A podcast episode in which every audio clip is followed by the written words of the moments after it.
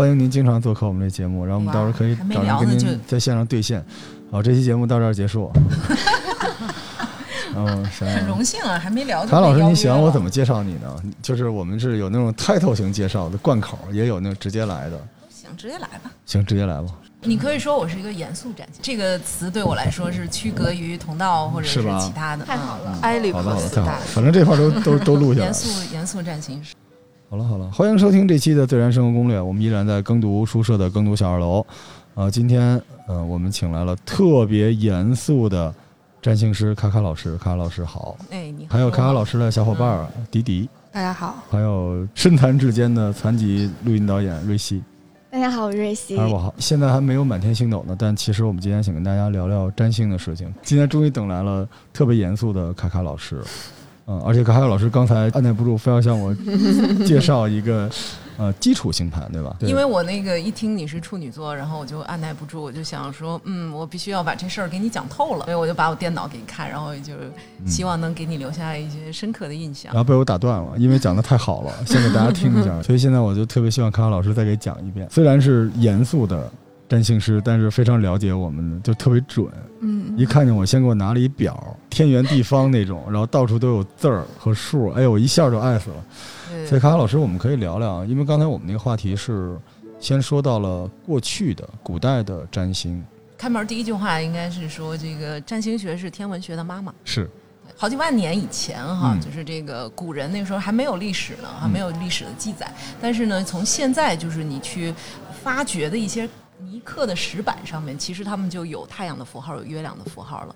所以就是好几万年以前的那个泥刻板上面，你就发现古人已经记录了那个太阳和月亮的符号了。嗯，那就说明什么呢？就说明其实那个时候他们已经抬头在看星空了。嗯，那我不知道，就是几万年前的古人在看星空的时候，他们会想什么呢？嗯，您会不会觉得，因为当时大家能 get 到的信息太少，所以他们需要所有他们能得到。就是门槛比较低，能得到的信息来总结。是一个处女座，对你就是说问的特到点儿。就是我我在想说，其实那个时候他们处于一个物质极其不丰富，然后人的性命非常脆弱的时候，所以这个时候呢，其实人会希望去获得一些更大的一些信息或者资讯，可以帮助他过好。他的生活，其实我们从今天来看，哈，就这个人的本性其实是没有改变的，嗯，所以你当你去寻找一些外力的这个支援和这个帮助的时候，其实你也是为了去过好你的生活，是。只不过古人他去过好的生活，他可能想知道说，哎，什么时候就是比如发大水了呀，啊，然后这个没准儿这个。大水它会从上游带来这个丰沃的泥土到下游，所以可能就意味着我今年的这个种子什么的种的还不错啊，或者说我在哪里我发现哎这个星星它升起来的时候，可能那边就有一个浆果树，它上面就有丰，就是很好的果实。其实它都是会去把天空上发生的一些这种星空的流转和自己在人间发生的一些事情进行对应，然后想去看看说，哎这个人有旦夕祸福，那是不是我能去通。过一些什么样的朴素的观察，去先归纳出来一些朴素的规律。古人在信息很匮乏的时代玩了一场推理游戏。其实，因为现在大家一说，可能您听到现在觉得占星啊有点那个是吧，有点神的，你觉得不科学。可是，在没有科学的时代，占星这些东西就是科学。瑞希可能感兴趣就是腿什么时候好啊，什么时候有男朋友啊。但是在古代，占星占的可能是生死。对，因为他们没有别的东西，他们想知道就是明天他能不能活下去，有没有吃的，然后天会不会下雨。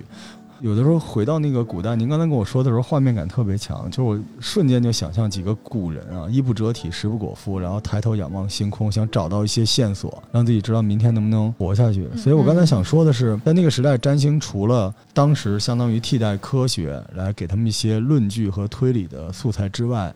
也是一种巨大的心理上的支持，所以我一直认为占星这个行业在当今，即便你可能认为自己是一个硬核的科学控，你也不能否认占星在心理治疗方面能给人带来的巨大的正面价值。对，我觉得你说的非常对，其实它是一个很好的帮助你了解自己，然后自我成长的这样的一个工具。嗯，所以我希望大家。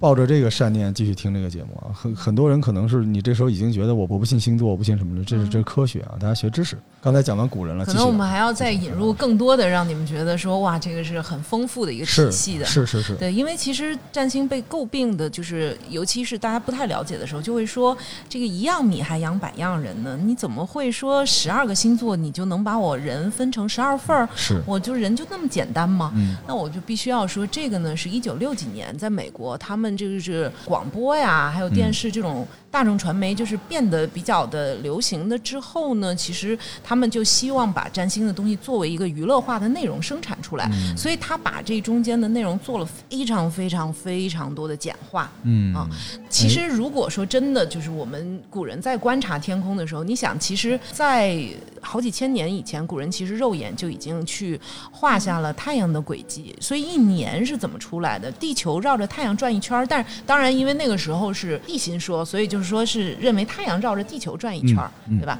然后还有月亮啊，月亮当然现在我们认为它不是一个行星了，但是古人那个时候他会觉得说，哇，你这个就是月亮的圆缺，还有这个潮汐的变化，还有包括其实咱们女性哈，然后这个身体里面的水分的变化，然后还有包括你有没有知道，就是说，包括现在也有生物动力学这样的方式，就是去研究我到底在满月的时候应该去种下这个新的这个植物的种子，还是我应该在。新月的时候种哦，您说到这个，其实我们听众里边可能有些人对占星不了解，但是对这种神秘事物、神秘学很了解。对，在你你们你们有没有想过，说是大概是我们应该在新月的时候剪头发，还是在满月的时候剪头发？是是是，应该是应该满月剪，新月剪，新月剪。我觉得新月就是初一还是十五？我老觉得应该是满月，我我不太了解这个，因为我没什么头发，就。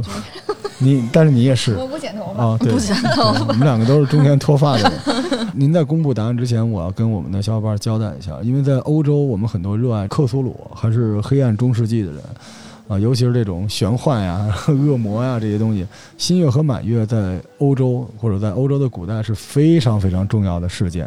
就是一定要祭祀、祈福、献祭等等之类，就是可能对他们来说是最重要的事件。尤其现在这个占星，如果是从西方过来的话，那它其实这个可能是它里边最重要的一个节点哈。月相实际上在占星来讲是非常非常重要的，就是月亮是因为是离地球比较近的，所以其实古人又观察到了说，哇，原来月亮跟人体的变化，还有跟世间的很多事情的变化，就是如此相关。所以其实他们很早的时候就会去观察，比如说我们可能的月相就分为，比如说你呃新月呀，然后这个上弦月呀，然后满月呀，下。弦月对吧？然后就回到那个新月，这个是粗粗的分哈，还可以再细去分。所以其实回到就是到底应该什么时候剪头发和什么时候播种啊？就是在新月意味着是开始，所以应该是要去播种啊，然后在满月的时候收割。那所以如果在满月的时候收割的话呢，你其实就剪个头发，因为就是如果你不想很经常的去花钱去剪头发的话，可能你在满月的时候剪，它长得会没有那么快。嗯，我说的。但是如果你要是想说，像女孩子想要做一个很漂亮的这个新的发型，有一个哇完全新的开始，然后想开始一个 对，开始一个很有吸引力的关系，那其实她应该在新月的时候做一些。看迪迪这个发型，就是就是人生中可能有些 经常重重新做人是吧？对，我也好久没见了，是吧？跟瑞希是一不不，瑞希是美的剪。不太一样，瑞希是谢顶啊，对不起。嗯，对，是不是处女座老板这个压榨的太厉害？你问他，他作为残疾人，他可以了，就是我们已经给他足够的关爱了，天天对他来说都是心愿。对，我觉得卡卡老师不是来这一期啊，对，因为有很多术语，就是我身边有一个朋友一直跟我说，就是我说我摔了个跟头，他说水逆，我说电脑坏了水逆，我说什么叫水逆呢？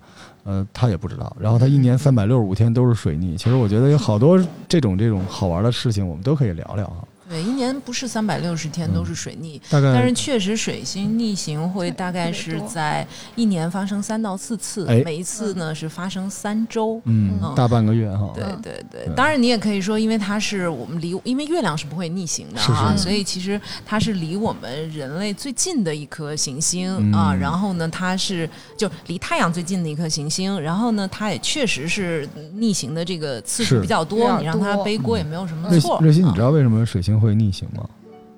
拿出你的人设，说不知道。不知道。好的，这这科学控来说啊，实际上就是因为大家自转的速度不一样。嗯。对，就相当于咱们所有人在一操场上跑圈儿，然后你往前跑，然后那个人在旁边跑，然后你超过他，那一瞬间你会出现一个视觉差，就跟你开车的时候，红绿灯，然后周围所有的车都往前开了，那一瞬间你没开，你会觉得你的车在往后滑，嗯，就是这个。嗯，所以我读书时你都遇见懂行的，就是其实这个话题一般都是占星师来解答的。哦，是真的吗？我是 抢了您第一次有把您的活跑了。主持人问题，您说的一点错没有，就是形容的特别，而且特别好理解。对对，就是这个，就你超车的时候，你确实感觉那颗行星是在往后走，其实它只是走的比你慢。地球、太阳和月亮之外，其他都会逆行。对，只不过它逆行的时间各方面不太一样。其实咱们现在就在经历火星在逆行，火逆啊，对。然后木星已经顺行了，嗯，然后天海明正在逆行，土星也马上就快顺行了。是。所以这些重量级星体，因为它离的真的是离地球和太阳都比较远，所以它很容易就逆行，一年有半年都在逆行。那水水星是因为离得比较近，所以它逆行比较快。我特别热爱占星师。就是卡卡老师这么认真的讲这些东西，有些人问我说，因为占星这件事情，它是你所在的位置、经纬度、时间和天上星象之间的关系，来不是说决定你的人生，但是它会影响你的宿命。他们这些人会说，你为什么就要这么说？我只反问一句，为什么不能？因为我们如此渺小，万事万物都跟我们有很多神奇的关联，你为什么不想在那个时刻了解一下发生了什么事情？嗯。我不认为占星一定是某种可以涵盖万事万物道理的一个学科，但它一定是那种可以解释万事万物道理的学科。然后这个世界是由无数能够解释万物万事道理的学科组合起来的美好的东西。所以，而且我喜欢大家特别认真的去研究这个东西，因为在古人。那个浑天仪，你现在都不知道怎么用的时候，它实际上只是为了研究这么一个小小的结论。嗯，所以我特别讨厌垃圾文化，就是因为这个，它是一个道法术器里的东西，它不是一个简单的八卦。但是现在我们要学这东西背，我是背不下来了。这些这个火逆、水逆、金逆什么，每个逆可能现在大家都有一些解释，但实际上这个特别好玩，你知道吗？这就是在刊物，因为在古代大家留下的东西跟现在会有一些变化。所以现在所有的占星师正在想方设法的去让它更符合现在的一些东西，还能保留过去的原汁原味的东西，多有意思！对，说到这儿，我们做一广告。呃，咱们是十月二号，这一天是卡卡老师在我们龙福寺耕读书社里边有他的活动，下午是吧？微信？嗯嗯，下午。对。大家可以那个踊跃的来参加这个活动，因为我们那时候我们这书店也很漂亮，而且还能看到很多残疾的小伙伴啊，没有腿的瑞希，没有腿的腿哥啊，然后能看到卡卡老师给大家讲这个。我们继续讲，回到我们的这个主话题，回到我们的黄道上。嗯，满天八十八个星座，我小的时候一直希望能数明白，但是从来没有成功过，因为我们北京的小孩小的时候会去天文馆，对，嗯，太动物园那个哈，对，哇，小伙伴们可能都开始点赞了。太美了，它就是不同时期的星空，然后给你数那些星座，八十八个星座数一遍，大概十五分钟，但那时候感觉。特别特别的美好，就是我自己手机上也有一个 app，就是你可以拿着这个 app，就是点开，然后你就看现在的星空。Google 的那个对不对？它现在有好多种。然后就是我记得有一次是在那个我去那个尼泊尔徒步，然后在一个三四千米的那个山上，我们到那儿大概已经走了九个多小时了吧，一天哈。然后就是你能我能看到那个。夕阳照在它的那个鱼尾峰哈，就是它的尼泊尔的一个很重要的一个雪峰上面。然后那个夕阳是有很多很丰富的颜色的。然后到了夜里面，然后基本上天黑下来，你就能看到这个上面就是，其实真的能看到银河。嗯。然后当你其实去看到这些东西的时候，就是你其实是能理解，就是康德为什么？当然这个咱们得装一下哈，就是康德为什么说，就是说就是就是。有两件事情，就是让他就是非常感动。一个就是天上闪耀的星空，另外就是我们向内看的人间的自己的这个道德。所以其实真的是说，一个人他不是孤立的存在于这个社会上的。当然，可能小伙伴已经天天的什么上班啊、下班啊、什么这个买房啊，就是你有很多的俗世的这样的一些羁绊。可是如果你回到，就是你为什么来到这个世界上？嗯，所以我觉得这个是每个人其实你脏炮你。早早晚晚总要去想的一个问题。这个这不算装，我们淘宝玩家这个听众都是每天就是上班下班都是看康德，然后苏格拉底，每天都这样啊。骂人都是用古希腊、古希伯来语骂人啊。对，但牛了牛了。我觉得这个挺浪漫的，就是你每天做万事万物，就很多讨厌的事情或者是没有感觉的事情，你会觉得你跟星星之间有一种奇妙的联系。大家不想不想要这个吗？我觉得，我觉得他一直在那儿，只是你能不能发现他。我希望这个人他他的世界跟泡泡玛特、跟星座、跟变形金刚，然后跟电影、跟小说、跟阅读、跟菜、跟美景，全都能关联起来。这个万事万物就是相连的。对，占星是可以解读，就是天上的星星怎么样，还有这个地上的人间的这个变化是怎么样的。所以其实对于我们而言的话，我觉得最先要去想的就是说你是谁。因为我刚刚跟那个罗叔就说，我说如果我们就都是葡萄的话啊，那其实这一茬的葡萄和。下一茬的葡萄，然后种在鲁尔河河谷的葡萄和种在这个山东某地的葡萄也一定是不一样的。你的基因一定是反映了当地的风土的。那也就是说，你带着这个时刻，就是星图是什么？星图就是当你出生的时候，你跟宇宙去交换这第一口气的时候，等于你跟宇宙交换了一个能量，就好像是说你把天空中的这些行星它们所在的这个星座的能量都。吸收进来，然后这就形成了你独一无二的印记。是。那你说我要这独一无二印记干嘛？又不能帮我买套房，是吧？可是我就记得，我不知道现在小伙伴看不看那个《老友记》Friends？嗯。就是在那第一季里面的第一集还是第二集，那个他不是有一个富家女叫 Rachel 吗？是。Rachel 就是当时是不愿意去嫁给就是她父母安排好的一个牙科医生，就是按说其实她可以过上继续过上她的很好的富家女的生活，她不愿意，她就出来然后去当女招待。然后当时他爸爸就骂他嘛，在电话里面。然后 Rachel 就说：“他说爸爸，你们都告诉我说，就好像是说你就是一邪，你就是一邪。”他说：“直到就是有一天，我忽然就想说，如果我不是一个邪呢？如果我今生来到这个世界上，我不是应该要做邪的呢？是。如果我是一帽子，我是一坎肩儿呢？是。你被去疏予了很多，就是你的人生被贴上了很多标签。嗯。那个东西属不属于你呢？嗯。有哪些是你真正去？因为了解你的天性而去做出的符合你利益的这种决定，关键你来都来了，是吧？为什么不了解点这些东西呢？你来都来了，是我觉得大家还是可以多多少少的观察一些跟自己有关联的事情，对吧？很多人没事翻那个百家姓，想知道自己祖上那个姓是从哪儿来的，你这都办了，你了解了解星星太阳有什么呢？对吧？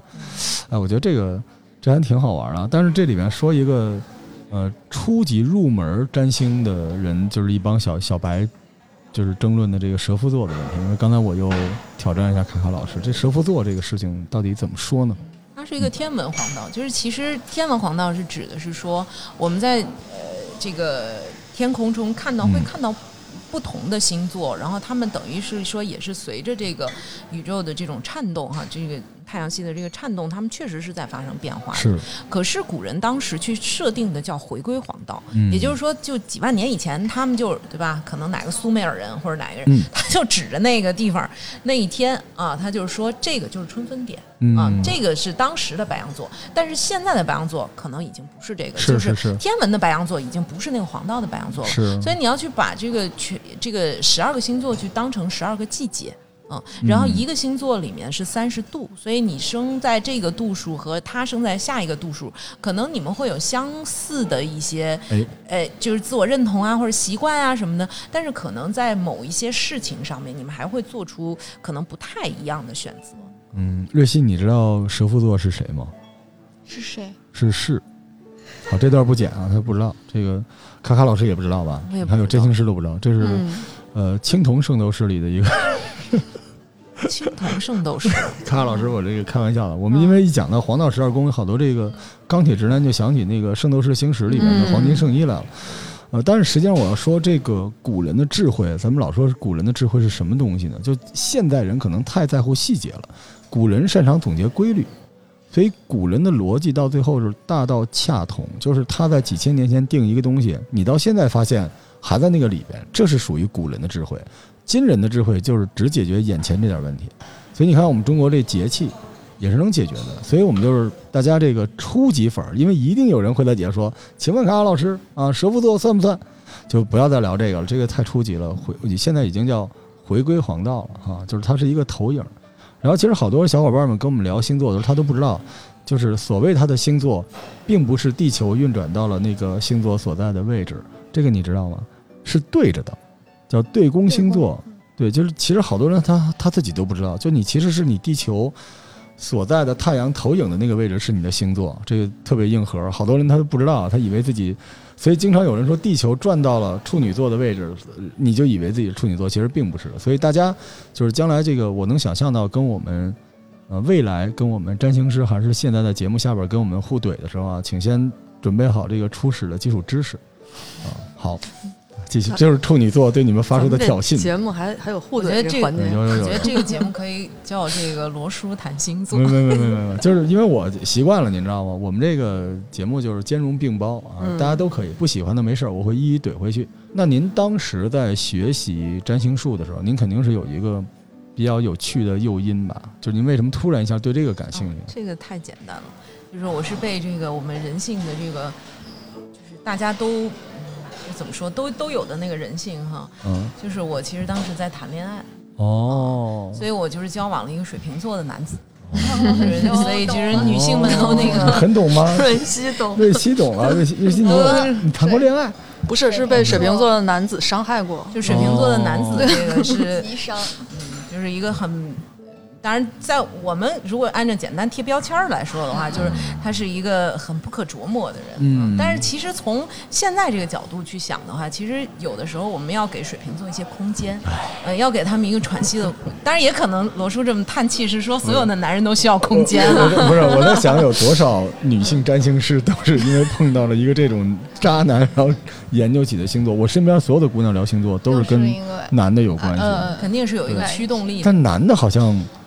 很少有按星座找女朋友的，男的可能就是嗯，不是按星座找，是是找了男朋友之后，因为就是就无法互相理解，然后明白明白，这时候就想知道，哎，我要跟我男朋友怎么相处？这时候就想到了星座。这时候我们多说一句，就是占星它会不会有一个，就如果我我我们这穿插来，卡卡老师，就是比如我问您一个问题，说我为什么要占星？我不是说我相信不相信，就是我为什么要做？那您会您会觉得呢？你要自我了解呀，嗯，其实这话说的呀，就是有点这个不疼不痒的，嗯，但是你要去知道，就是说有很多人其实他在生命就是困境的时候，我听过你那期就是讲到那个和卖锅的那个哦小姑娘是吧？嗯，然后一起去说，就是 Chauncey，我每次在节目里边念一次他的名字，他会送我一个锅。其实你你会发现，就是说人生在至暗时刻的时候，其实他是属于很无助的，是。所以这个时候，其实有的人是会这个痛苦的时刻可能会持续很久，是。然后呢，他可能就会尝试各种方法，就好像一个溺水的人一样。然后他就是去抓住他身边任何他能抓住的一些东西，他想想要自救。因为人的本性里面就是向好的，就哪怕一杀人犯，其实他也是有，就是他要相信未来，他要让他自己变得更好的。这人是这个根儿上，他是有这么一个心理的。所以就是你会发现，但是。他的挫折是来自于什么呢？就是一方面他特别撕裂，就一方面他觉得我应该要 自强，我应该要努力，我应该要熬过去，我应该怎么样？然后另外一方面他又特别特别痛苦，而且他越是想要去熬过去，越想要去克服这个难关，然后呢，就你就会发现说他那种因为克服不了带来的挫败感，就造成了他加倍的痛苦，所以非常非常撕裂。所以其实通常人是在。就是，当然这个可能又是荣格或者谁说的哈，就是人就是要做出巨大的改变，就是或者说他真的清醒是要经受饱受痛苦的，就是你有一刻你觉得我再也受不了了，就好像我们看到一个人他老在那儿撞墙，嗯，他就觉得说我愚公移山，我得把这墙给撞破了，嗯，可是。但凡有个常识的人，你就会觉得说，其实墙是撞不破的，但是你永远有一条绕过这个墙走道的这个路，然后你可以高高兴兴的继续去去走，然后你满心欢喜，内心在欢唱。为什么这这这个人他就非得要去撞那个墙呢？这个时候就说明，肯定在他生命中，这种撞墙的模式已经不是第一次出现了，但是这个已经到了这个模式要死亡的时候了。嗯，他可能不行了，你不能再撞墙了。别人都劝说别撞了，别撞了。不听，所以直到这个巨大的痛苦真的把你打倒了，你才真的回去去想说，到底怎么回事儿？嗯，帮帮我吧，啊！所以我的工作其实是听到不开心的事情很多，可是我会觉得说，这个大家为什么不开心？那你你所经历的痛苦背后是有意义的，嗯，你的自我了解是有意义的，这意义就在于你以后别再撞那个墙了，是，对吧？你老遇渣男。干嘛老遇渣男呢？对，可以找小姐姐嘛，瑞希，对吧？我突然现在 觉得，嗯，可以。但是我现在突然想到，我觉得可能遇到星座也是命中注定的。嗯，会是吗？你可能有一些契机是你需要，就是大家都会去寻找很多的信息，心理学呀、神秘学呀，对吧？然后这种任何的专业的第三方的帮助。下次我专门录一个节目，叫卡卡老师，就是咱们打牌，每张牌是上面一句鸡汤。对，大猫就是一切都是最好的安排，你就开心了。但其实刚才卡卡老师说那个，我特别有感触，就是我也撞过墙，就是我一直以来，卡卡老师说了，就是我一直在撞墙。我的习惯就是遇到绝境要撞墙，但是我生命里那个给我内心一个能量让我绕过去的那个事儿一直没出现。所以有些时候说是了解自己，但是我一直以为了解自己都是外力使然。它是你敞开心扉接受别人的建议的一种台阶儿，所有了解自己都是被动发生的，很少有人自己走着走着突然停下来想了解一下自己。所以其实，如果是这样的话，神秘学什么东西都可以，只要你得到了一种东西，让它把你自己和星斗、和花草、和声音、和什么东西连接起来，让你能够敞开心扉。很多时候，您知道我为什么有感触？我做播客就是因为这个事情。我在上次那个节目，您知道，就是。其实哪怕你只在我旁边跺脚，他都会突然跺到我心里边，就把我那层霾给跺没了。所以星座又是一个每一针都能打到你心上，因为它它不是你主动的，它是你是一个被动行为。就你出生的时刻，然后天干地支这些满天星斗作证的，我觉得是有帮助的。所以它是一个地图吧。就是我不能说这个地图一定会带你去嗯特别好的地方，但是我可能让你就是能去比较清晰的知道你在走什么样的路啊。就人吧，其实就像你说的，为什么他需要一个外力？就因为其实人呢浑浑噩噩的活着是最简单的，是，嗯，但是觉醒是很痛苦的，嗯，所以这个是有一个好像嘣就给你敲醒了，但是这个力量要足够的大。所以做就学习占星这个课程的人，实际上他。一个最大的红利就是能够首先了解自己，对吗？进入了一个自我成长的这么一个旅程吧。甚至在那个过程里边，把自己过去的很多决定拿出来串在一起想这件事情，在你进入这个学科之前，当然别的也有可能。但是如果你浑浑噩噩的话，这个场景是不会出现的。对，一直没办法了解自己。而且我其实我是没有那么多恋爱经历啊，因为老婆我爱你啊，没有那么多恋爱经历。我就每次讲这个都得跟我媳妇打个招呼。但实际上，我一开始就跟您说嘛，就是说我跟瑞希之间这个事情，就是如果他能够知道我的星座的话，有助于他了解我。对，这样我们工作共事，他会知道我的点在哪儿。嗯，对，我觉得这个呢，可能是一种社交上面、情商方面非常好的注意。嗯，因为说多了，他就真的就是那样了。这个星座就是，比如说啊，我其实不知道我是什么样，但大家都知道我是处女座，所以瑞希在我面前不敢扔烟头。嗯，但是当我知道他在我面前不敢扔烟头的时候，我就 get 到他对我的尊重。嗯，所以就相当于不同的人、陌生人之间有一个 role，有一个角色代入感的一个规则，可以让大家参考。这个时候，你可以传递你的情绪给我，这个能拉近我们之间的距离，对吧？海老师再讲讲如何应对处女座的老板。来了来了来，这段付费，我非常需要付费付费。我我在想说，其实 真的有这个课题吗？你你应该不只是有处女座，虽然我没有看过你的星盘哈，如果你愿意的话，我也愿意给你免费看一下。好呀好呀，现在生成一下。我我在想说，其实就是。你说的就是每个人其实都有一个想要被了解的一个天性，想要被尊重，想要被在意。所以其实我们就是除了去说你是一个老板，还有这个下级的这个关系，首先其实是两个人之间的这个关系。但是处女座，我想说，其实大家总会对于这个。你知道豆瓣小组里面就是你们这个星 座黑的最多的星座，去死去死第一名的，是是是，第二名是天蝎吗？对，第一名好像是摩羯吧？第一名是处女，是吗？嗯。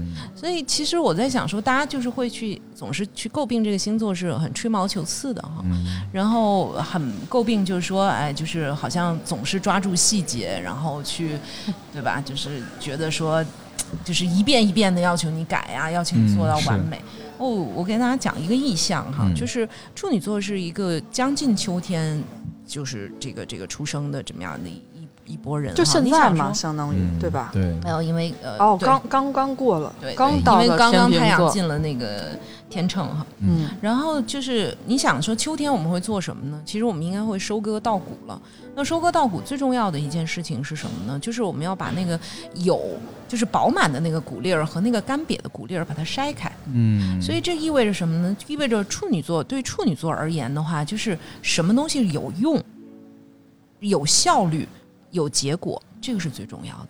也就是说，你可能会去跟一个处女座去去讲很多事情，但是最后，因为他是个土象星座，如果你不告诉他一个结果，嗯，然后你如果不是告诉他这个中间这么做是很有效率的。啊，或者这么做是非常有逻辑的，所以那个处女座，就如果你拿这些点去跟他沟通的话，可能他会比较的去白眼。是是是是是。嗯，就另外一个角度讲呢，就是说，其实肯定每个人他不只是一个单纯的某一个十二星座，因为太阳星座是我们今生的英雄之旅，就意味着什么呢？就是我们非常认同这个太阳星座的特质，所以我要今生要去发展这个心智的呃星座的这个特质。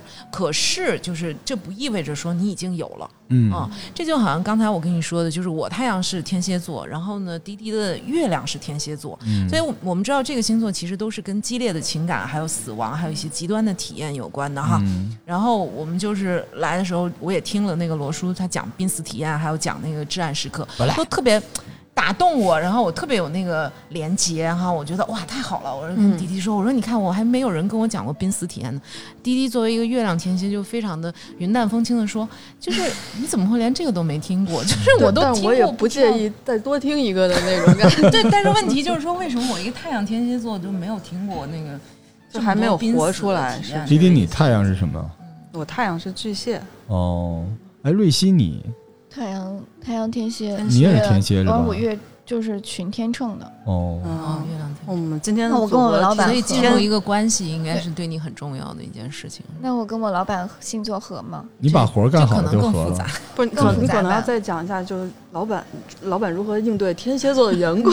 哎，你来讲一讲吧。我作为一个月天蝎来说，我没你你是一个，其实我们就说月亮啊是一个情感的容器，是我们天然觉得最自然的部分。所以我们刚才开的这个玩笑，如果大家听不懂，是因为我们的那个梗是在于是说月亮其实更像一个天。天然的天蝎座，嗯，而太阳天蝎其实是一个你今生要去发展的，嗯，所以你会发现，就是太阳天蝎的人，其实，在很多这个生命里面，面对一些这种特别艰难的时刻的时候，其实是挺挑战的。哦，所以月亮，月亮实际上是他现在比较，就好像是说你本真的样子，是吧？对，很自然而然的，就是嗯，我是吃饭、喝水、睡觉一样自然的哦，是天。所以咱们中秋节那个活动，其实讲的是月亮星座。OK，嗯，OK，我的月亮是巨蟹啊，所以他很适合做播客，有那个是吗？就是情感上情感，我给大家复盘一下此时此刻的场景啊，就是瑞希瑞希若有所思，然后迪迪和卡卡老师就是好像两个人心有灵犀，我其实一脸懵逼。就是我们经常出去吃饭的时候啊，旁边只要有姑娘一聊，哦，然后我其实。低头猛吃，对，因为你这是巨蟹的，我现在就若有所思。越巨越巨蟹哦，怪不得你每个月都有那么几天。嗯，对，但我腿没坏，我腿没坏。嗯，是不是又到那几天了？月有阴晴圆缺吧，所以其实月亮是本身也代表了我们的情绪。嗯，然后月亮在巨蟹，就是好像是一个在。但是可能小的时候，当然这个还有其他的影响因素啊。但是小的时候肯定跟妈妈或者女性的照顾者的连接是非常深厚的，就是需要去被得到温暖的拥抱。因为你看巨蟹，实际上它的那个它的那个那个象征的符号，就是像一个妈妈的手臂一样啊。那我可能确实是有点温暖的拥抱。就就我小的时候，就是我妈带我去买菜，然后经常一片腿把我从后座上就踹下去了，然后我在地上哭，然后我妈耳朵还不太好，然后就骑走了。然后过了大概一个多小时之后，我已经哭不动了，然后我妈才一脸不好意思的回来，对不起，对不起，回来给你个拥抱，把我拎走，就那种。对，所以，我现在是不是可以打脸？你是你缺爱，我缺爱，缺爱，对对对，好的好的。所以这个也可能更复杂。你是你不缺，你缺钱。对，我缺钱，对吧？你说我每天就是遇到这种打脸的事儿，我只能说我有钱，所以我喜欢黑泡音乐。对，I got money，我都我都这样的。但是，哎，我突然觉得这东西如果俩人都懂，特别有用。就是你看瑞希，你知道我是这样，你这两天不要惹我。对对吧？我知道你是这样的，所以我就要我快到月你是什么抖抖 M 对吧？就工作抖 M 是吗？你叫我不是不是哈好，但这个有点意思啊，工作心理学，工作星象对是吧？所以你们接下来可能就团队培训要加入这个部分吗？不用，我跟您说，我是这种，就是顺我者昌，逆我者亡，就是他们只能按照我的规则来。我我因为我没有时间嘛，我还我我还要了解我老婆喜欢什么，我要去学这个。对，你们了解我就好。但其实瑞希特别特别努力，就他这个形象的人，可能是属于那种努力或者特别焦焦虑的那种。天蝎座是啊，是吧？因为卡卡老师，可卡卡老师完全不焦虑，好吗？比较善于忍耐吧，善于 忍耐。你小心那个，到时候他真是憋急了。这个他已经憋急了。上次我让他加班，他就在地铁里边用腿踢那个柱子，后来柱子赢了，他就这样。原来是这么段。对，好，老板说什么就是什么。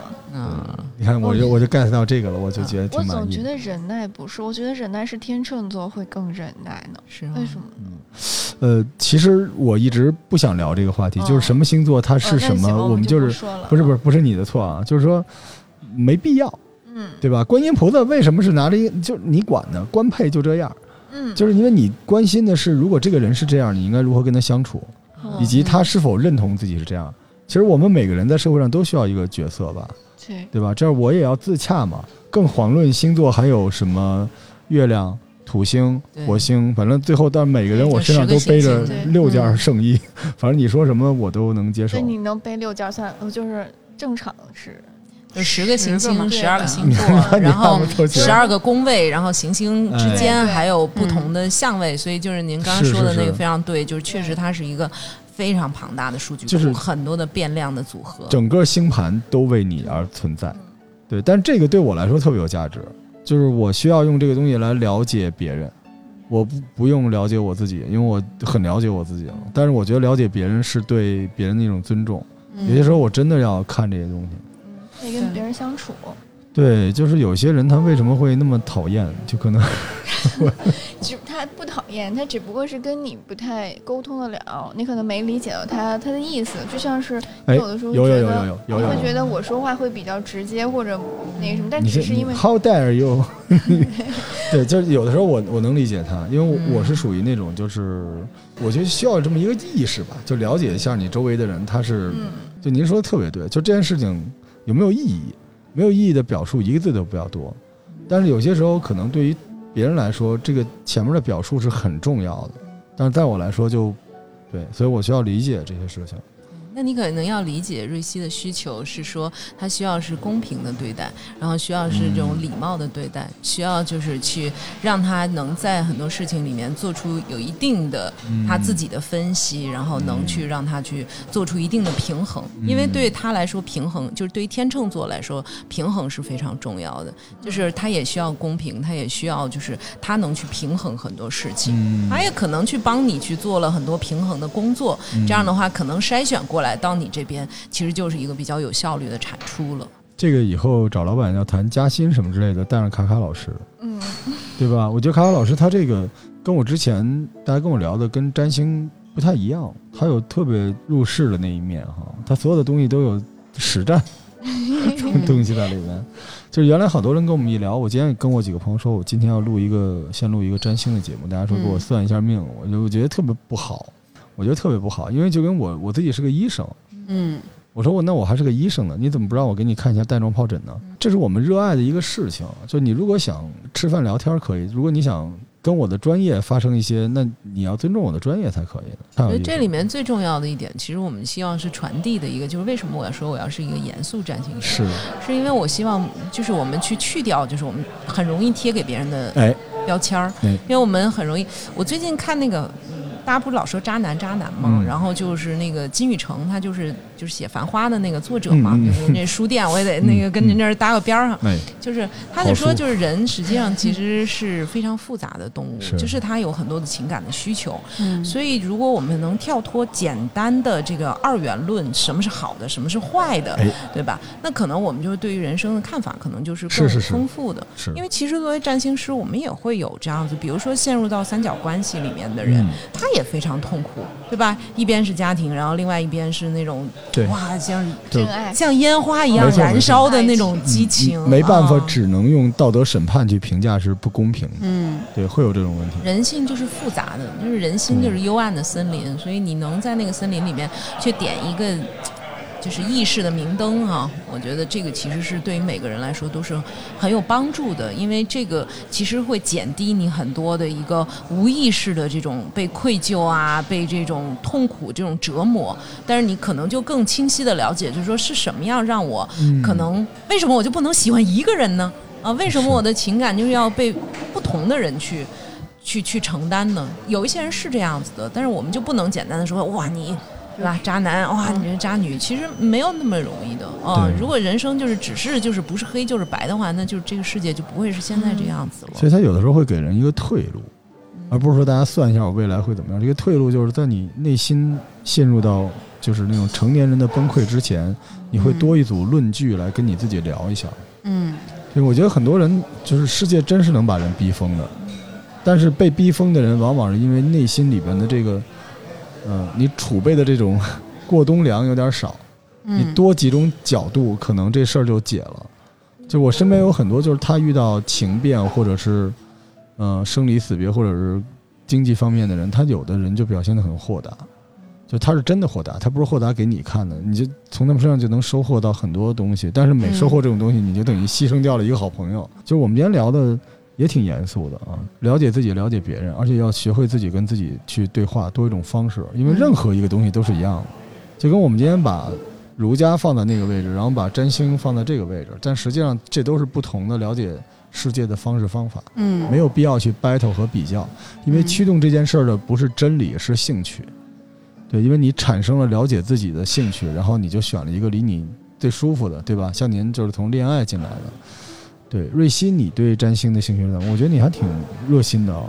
没有，我现在听完之后，我感觉，嗯，占星更像是一种媒介，然后了解我通过占星这个媒介了解了我自己。我可以通过周易或者就是中国的这个传统的，对呀，可以了解我自己。中医也算，对，突然 Q 中医，啊，没有没有，突然 Q 到中医，是是的，是的，对，然后。嗯，所有的这，比如塔罗，然后我觉得最一，对，它是一种最简单的方式，也可以了解我自己。然后我觉得这个好像就是一种媒介了，占星。对我感觉听完之后，我有一个朋友，就是每次失恋都找我塔罗牌。我有一段时间还挺感兴趣的，然后，但是我这个朋友说我每次都灵，然后他一年找了我十几次，就是意意味着他一直在失恋，而且以及我给他的建议，他都。没有听或者他听了都没有用，但是他一直来，这说明两件事儿，对吧？一个就是我们刚才说负面的，就是其实他没有对他有注意，嗯，但是另一面就是他每次失恋都有一个人可以找，可以倾诉，然后可以自洽。其实我们现在活的人都挺孤独的，很少有机会像卡卡老师这样坐到对面，我们去大家一起来聊这个东西。很多人喜欢听我们这个节目，也是因为我们这节目永远给他留了一张凳子，你可以加入进来，大家一起来聊。但是很多时候现实生活中。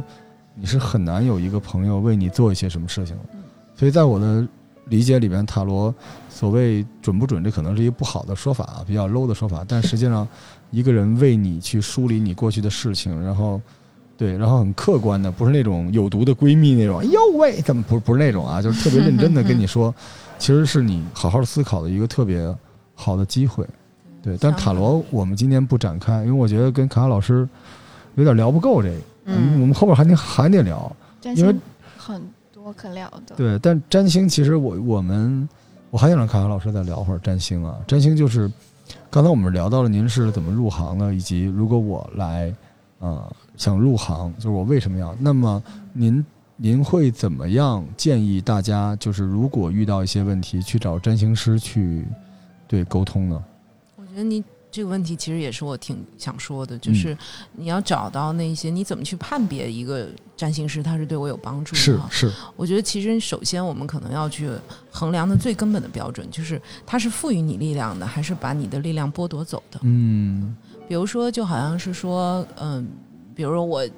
是牢狱渣男，对吧？您那个女朋友哈，对吧？然后就是一年谈十几他场恋爱，他可能他是渣女，嗯，就是其实贴标签是容易，他可能背后它意味着他有一个非常复杂的，然后这种需求、情感的需求，是他是自己都没有办法满足，所以他老是去试错、试错、试错。嗯然后呢，可能我觉得，我们假设说您这个女性朋友她去找一个占星师，然后呢，这个占星师就说：“哎呀，你看哈，你这就是一双鱼座，这双我告诉你，双鱼女啊，就是她就是老是见一个爱一个，嗯什么就是然后性格就是特别变动，然后嗯很多事情就没有一个长性哈。你看你就这样，嗯，那就是可能这辈子呢，你就是这个呃情路也是比较坎坷哈，或者什么，你就认了吧哈。是但是你这个外财特别好，就是嗯可能他会有这样的一个说法。这不用找占星师吧？这来一 PPT 就行了，是吧？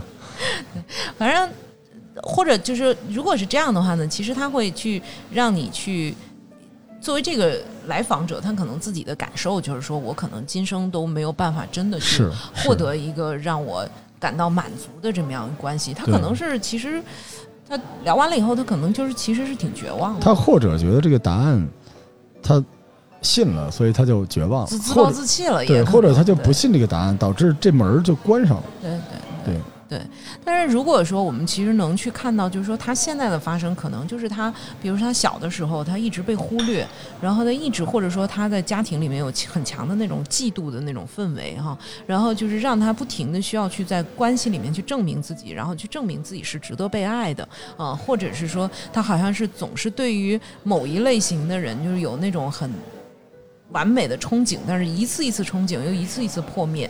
其实他从来没有真的意识到，就是说，在跟他开展一个认真的、严肃的这种关系的男人到底是谁？嗯他需要什么样的一个伴侣？嗯我觉得这个其实都是说，这个不是一个伴侣就能解决的，而是你自己要问你自己的，嗯就是我是不是。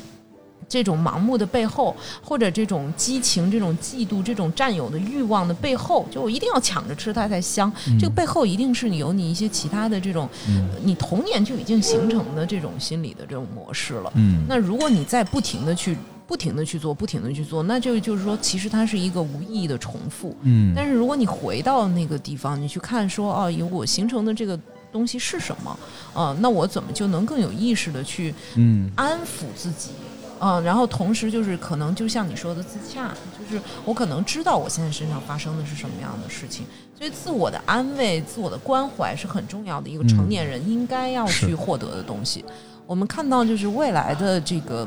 嗯，可能当然在占星上面，我们会去迎来一个木星和土星在今年十二月底去合相在水瓶座，就是可能我们会未来会进入到一个更开放的，嗯然后人与人的这种连接也是更广泛的。嗯那就意味着什么呢？意味着就是说，我们可能传统认为的，就是什么样的关系是是好的，或者说是我们以后的这种与他人交往的模式，可能都将改变。但是不改变的是什么？不改变的就是你对你自己是不是能，当你进入到任何一个变化和任何一个新的潮流的时候，你是不是能安之若素？